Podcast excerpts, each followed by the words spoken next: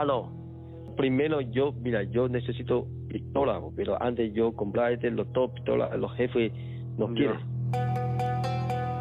En ocultos rincones del barrio Meix, la mafia china se hace presente.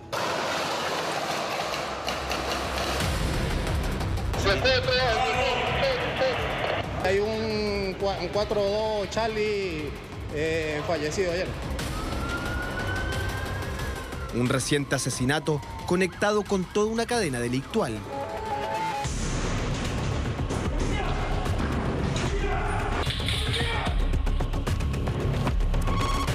¿Cómo opera la mafia china en Chile? ¿Cuáles son sus principales delitos? Hay chinos que por un mes ahí salí como 30 kilos o 50 kilos. Había prostitución y consumo de droga. ¿Qué conexiones tienen con el barrio Meix?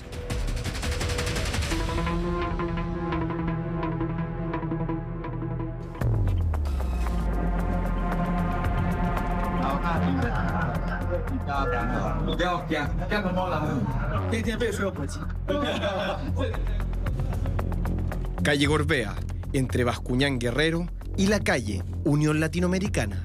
Bienvenido. Presione el botón para ticket. Un cartel con la palabra Lávate los pies todos los días, escrita en chino mandarín, indica la entrada.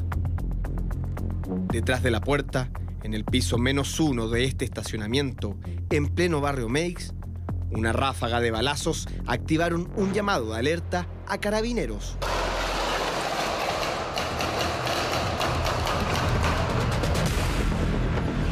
Herido adentro, adentro local. Hay, hay, hay conchas ahí tiradas, conchas ahí, adentro, adentro, hay herido, hay sangre ahí. Uno de los guardias del edificio orienta a carabineros, quienes tienen que asegurar que nadie se escape. También, también, no, igual, no dejen, no dejen salir a nadie por ahí. Tienen que asegurar el portón, no dejen salir a nadie allí, por favor. Se desconoce qué hay detrás de la puerta. Es posible que las personas armadas estén en el interior. Tampoco se sabe si este lugar tiene otra salida. No, no se sabe, había demasiado. ¡Ey, ey! Comando, van a salir por ahí, van a salir por ahí. Carabineros comienza a abrir el lugar.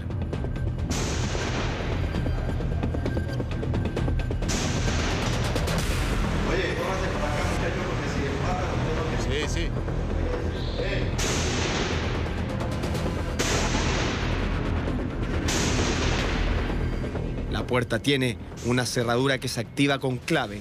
Está monitoreada por cámaras de seguridad. Además cuenta con sistema de blindado.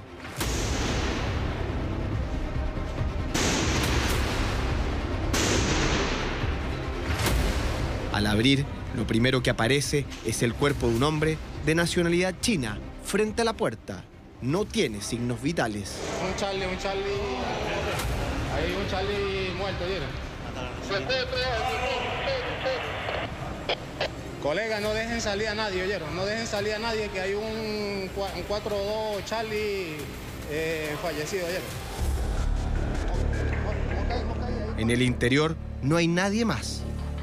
Pero Carabineros encuentra indicios de que el lugar sería un club dedicado a la prostitución y juegos de casino. Al costado de uno de los autos se encuentra lo que podría ser el arma homicida. Tenemos una, una, una, una pistola y un teléfono. Mira, guárdala mejor, guárdala y después me la pasáis. Guárdala.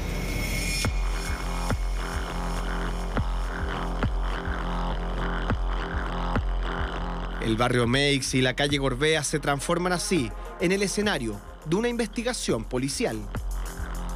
En los puntos de prensa se revelan los primeros datos. Habrían sido tres camionetas las que ingresaron al estacionamiento. Se habla de más de 20 personas. Conocían la clave de acceso de la misteriosa puerta. Ingresaron violentamente dando muerte a un ciudadano cuya identidad no ha querido ser revelada por carabineros. un ciudadano de origen chino fallecido a raíz de eh, cuatro impactos balísticos. Pero las cámaras de seguridad del barrio Meix llevan la investigación a una cuadra de distancia, a este edificio en la misma calle Gorbea, numeración 2707. Al departamento 305 habría ingresado uno de los hombres que participó en la balacera. Al allanar el domicilio, el sujeto ya no estaba, pero sí encontraron armamento y otras personas de nacionalidad china. Se logra la incautación de al menos tres armamentos al interior de este inmueble, cuya audiencia eh, se está desarrollando hasta hace unos instantes. Hasta el momento se desconoce el paradero de los asesinos del ciudadano chino. Pero este edificio de calle Gorbea y los cuatro detenidos que hay hasta el momento, uno de ellos involucrado en ingreso de mercancía falsificada al país, sospechosamente nos conectan con una inédita investigación que apunta a la presencia de la mafia china en Chile. Para entender las conexiones y el modus operandi, hay que remontarse a septiembre del año 2022, en el mismo barrio Meix.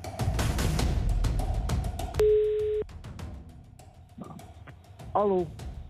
Buen día, ¿cómo está, amigo? ¿Y tú? Bien, esperándote por uno. Tengo para uno y un cuarto más para pagar el tiro. Ah, ya entiendo. ¿Se puede? Sí, pero después yo, cuando llegué, yo te llamo. La interceptación telefónica efectuada por la PDI a un traficante chileno del sector sur de la capital involucra a un ciudadano chino que le estaría entregando grandes cantidades de droga. El hombre de nacionalidad china es identificado como Wen Min Chao, quien a cambio de seguir haciendo negocios pide armamento. Primero yo, mira, yo necesito pistola, pero antes yo comprarte los top, pistolas, los jefes no Ya. quieren.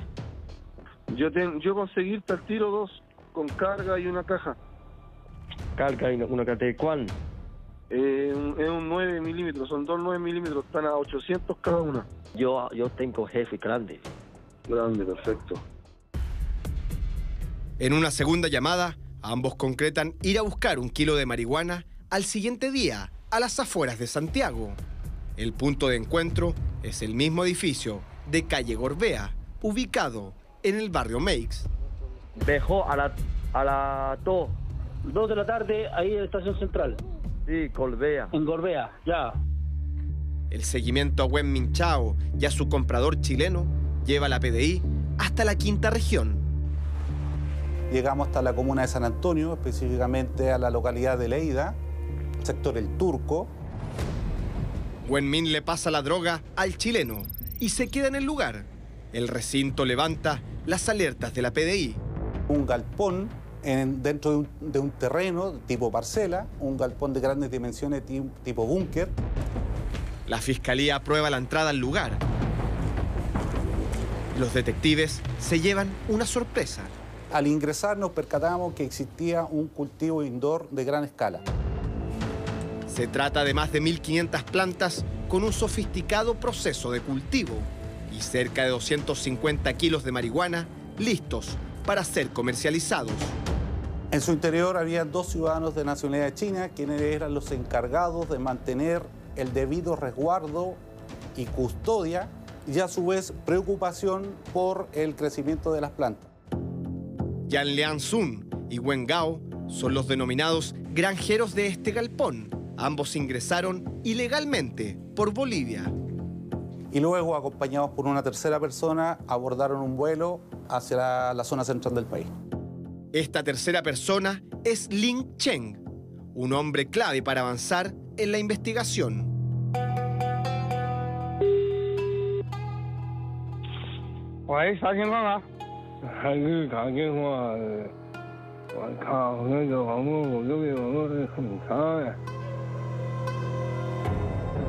Al intervenir su teléfono y traducir las conversaciones que Cheng sostenía con diferentes personas de nacionalidad china, se logra identificar el origen de esta banda. Ellos hablan en, una, en un dialecto específico que se llama Fujian. porque ellos son de una zona eh, de China que se llama Fujian, que es distinto al chino mandarín, lo que evidentemente genera mayores complejidades en cualquier investigación. Fujian es una ciudad ubicada al sureste de China. El sello de la mafia proveniente de este sector del mundo es la marihuana cultivada en Indor. Las escuchas telefónicas a la banda de Fujian hablan de reuniones en un club, donde para ingresar se debe pagar una membresía de un millón de pesos. Calle Artesanos, comuna de Recoleta. La investigación lleva a la PDI hasta esta puerta ubicada en el primer piso de este edificio.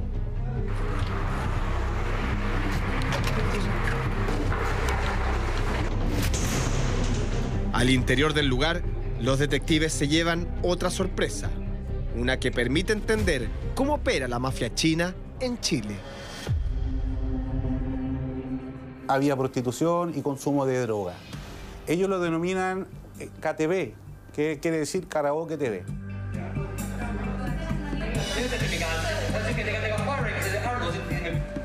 El club clandestino era destinado a miembros del grupo delictual. Acá se encontró armamento, mujeres indocumentadas dedicadas a la prostitución, diferentes drogas a disposición de quienes pagaran la membresía y gran cantidad de dinero. Cocaína, cocaína base, MDMA, ketamina. Aquí está el dinero, los 468 millones y gran parte de esto en efectivo. Con un galpón dedicado al cultivo de marihuana desbaratado, con un club ilegal intervenido y con seis personas detenidas, los detectives saben que hay algo más detrás de esta mafia china.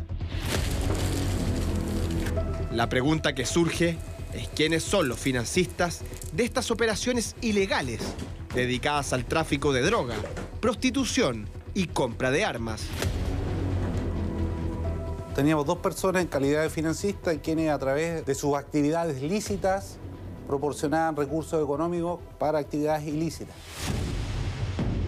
Estas personas son dos empresarios que llevan años en nuestro país, Mai Yu Yan y Kai-Chin Yu. Este último es nada menos que el presidente de la Cámara de Turismo China de la capital de la región de la Araucanía. Mantenía locales comerciales y en, en, en Temuco específicamente. Por su parte, la financista es dueña de locales comerciales que nos acerca al lugar donde partió este reportaje. Tenía locales comerciales en el barrio May. Es más, buscando el resto del dinero que pudo surgir de la venta de marihuana cultivada en los galpones, la PDI llegó hasta el mismo edificio de la calle Gorbea, en el corazón de Barrio Meix. El mismo donde se ocultó uno de los participantes del asesinato en el casino ilegal el pasado 3 de octubre. El mismo edificio donde John Wang, otro miembro de la banda de Fuyan, ocultaba más de 388 millones de pesos y máquinas para contar dinero. ¿Qué ocurre en este edificio? ¿Por qué más de seis involucrados en la mafia china vivían en este lugar? Le enviamos un mail a la administración del recinto para preguntarles qué modalidad de alojamiento tienen o si hacen algún filtro de seguridad. Pero como no tuvimos respuestas, decidimos ir hasta el edificio de Gorbea. Disculpe, necesito comunicarme con alguien de la administración o del comité. No, amigo, ya no se encuentran ahorita acá.